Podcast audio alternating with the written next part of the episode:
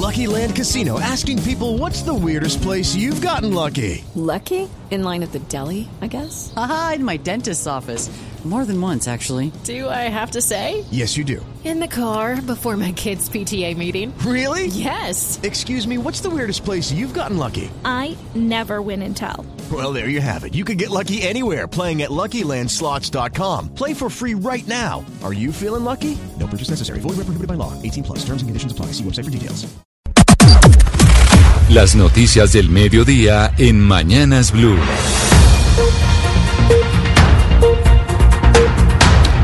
Son las 12 del día, un minuto, y llegan las noticias y con ellas don Eduardo Hernández. Eduardo, buenas tardes. ¿Qué está pasando en Colombia? Hola, ¿qué tal Camila? Muy buenas tardes. Eh, La saludo en este jueves con cara de viernes y es que efectivamente ya se empezó a evidenciar la cantidad de personas que están utilizando las carreteras para salir de las ciudades.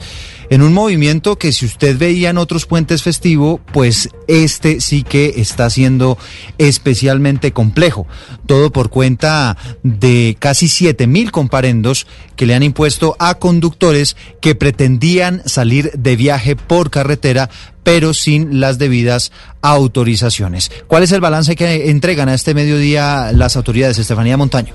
Eduardo, si mira ese reporte que entrega hasta ahora la policía del departamento de Cundinamarca, el consolidado total desde que inició la cuarentena pues es decir, por comparendos que prohibieron la restricción en todo el departamento, que es la restricción C14 de transitar por sitios restringidos o en horas prohibidas, es de 6.978 y también son 6.111 las inmovilizaciones de vehículos.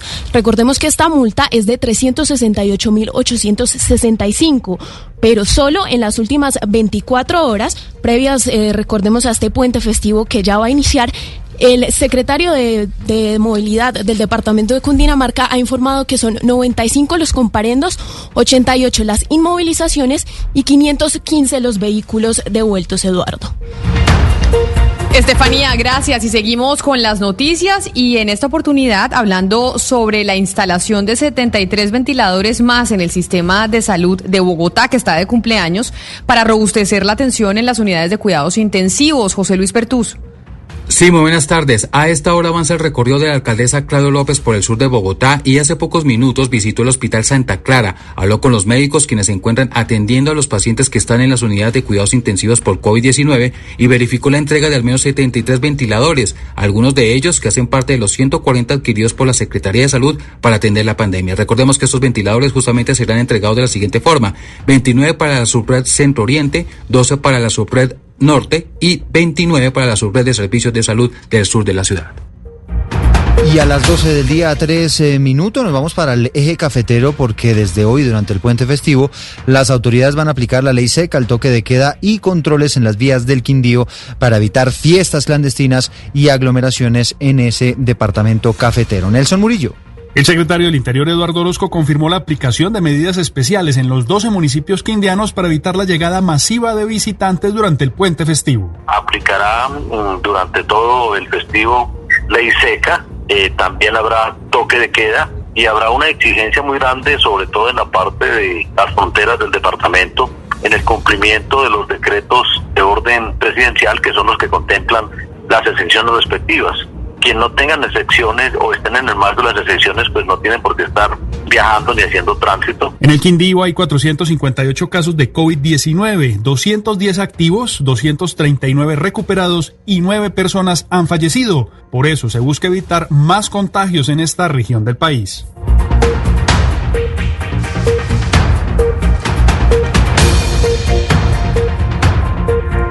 12 del día, 4 minutos. Avanzamos con más información porque del eje cafetero nos vamos a Cartagena.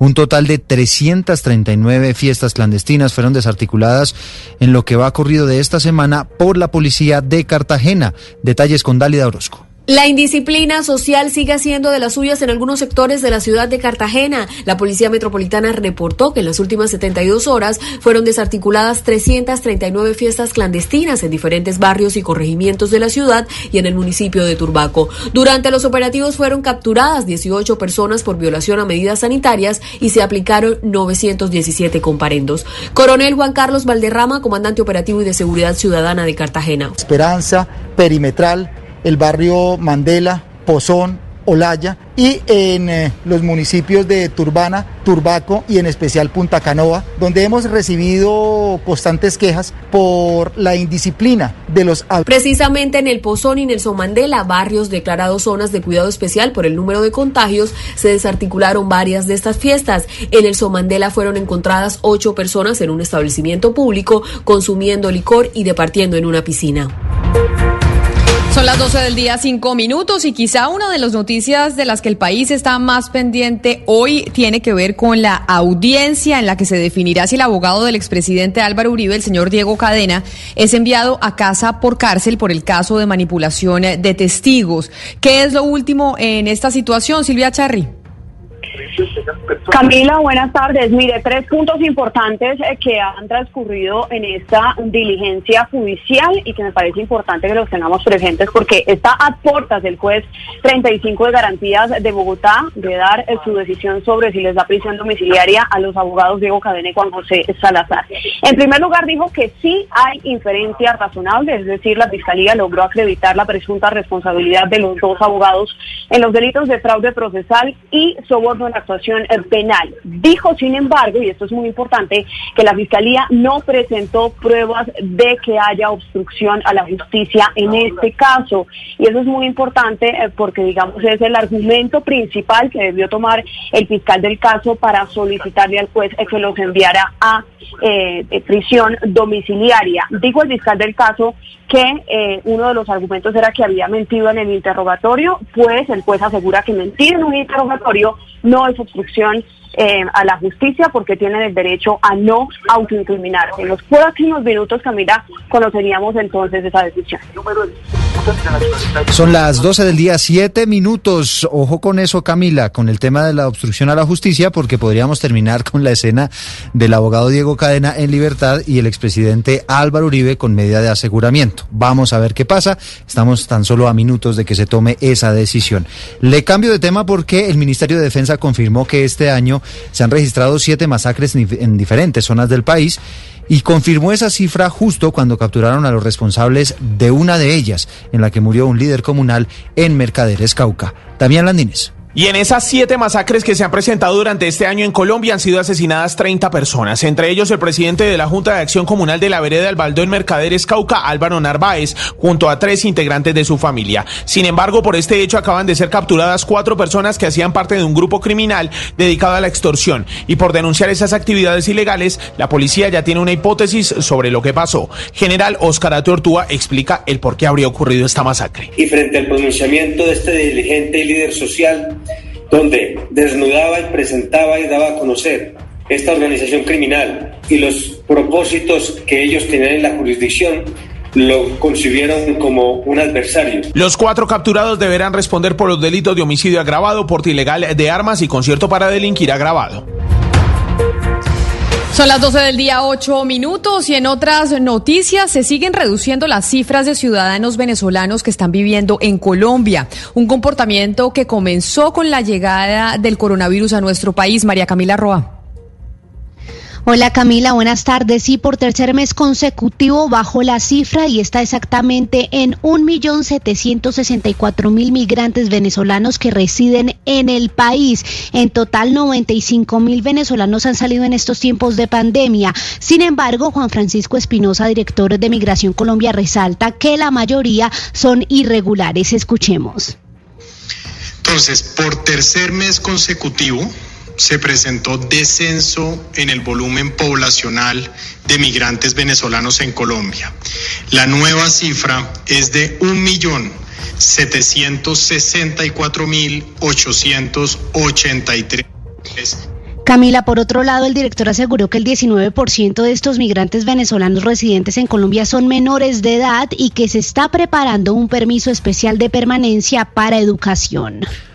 12 del día, 10 minutos. Hay noticia importante en materia política porque hay parálisis en la Cámara de Representantes. Resulta que el Ministerio de Hacienda no ha girado los recursos para que los proyectos sean publicados en la Gaceta Oficial.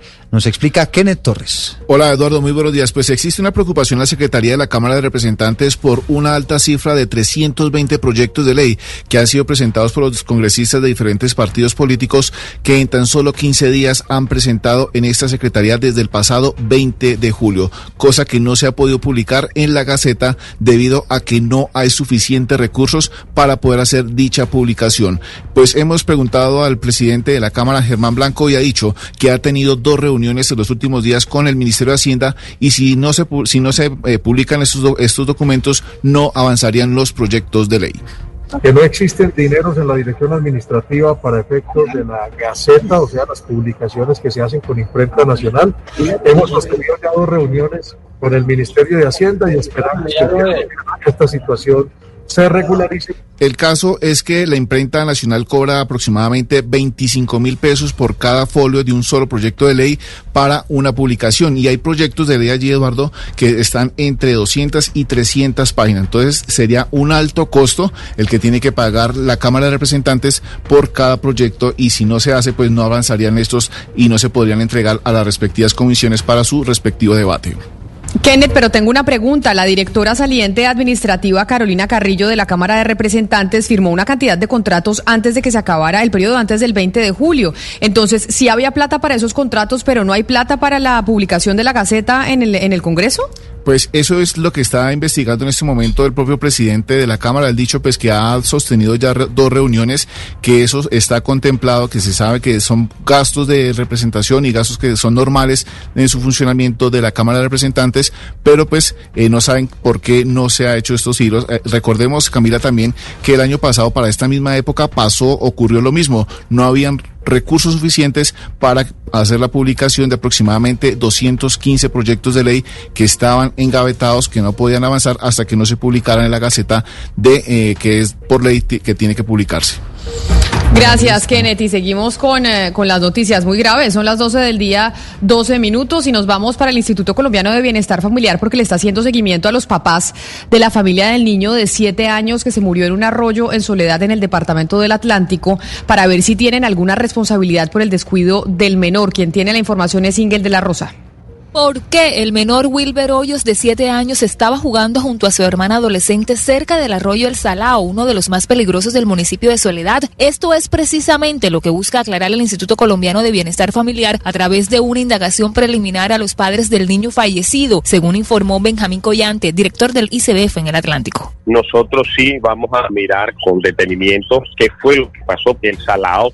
toda la vida ha sido un arroyo peligroso, no solamente ahora que tiene otras otros afluentes. Mientras se establece si los padres de Wilber tienen alguna responsabilidad en su muerte, el ICBF también brinda acompañamiento psicológico a la hermana del pequeño, una menor de 13 años que aunque fue rescatada con vida del arroyo, afronta un difícil proceso por la pérdida de su hermanito.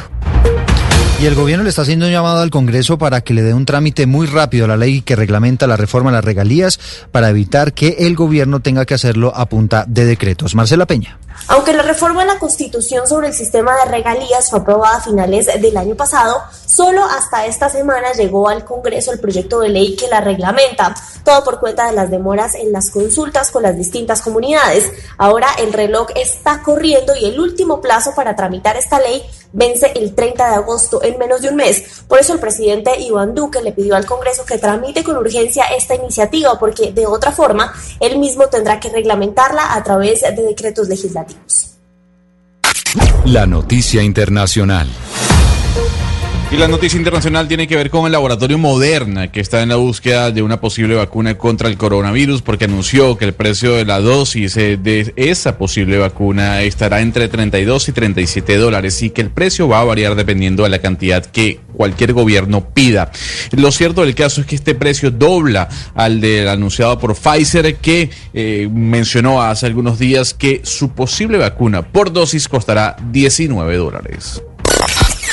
La noticia deportiva. La noticia deportiva hasta ahora la reportamos desde Alemania porque se está jugando el partido de vuelta de octavos de final de la Liga de Europa en el Bayer Arena. En 18 minutos están empatando 0 por 0 el Bayer Leverkusen ante el Rangers de Escocia. En este último es titular el hombre de selección Colombia, Alfredo Morelos. La serie la va ganando el conjunto alemán tres goles a uno a esta misma hora. Están empatando 0 por 0 Sevilla ante Roma a las 2 de la tarde, Basilea ante el Eintracht de Frankfurt y a esas eh, 2 de la tarde también en Inglaterra el Wolverhampton ante Olympiacos.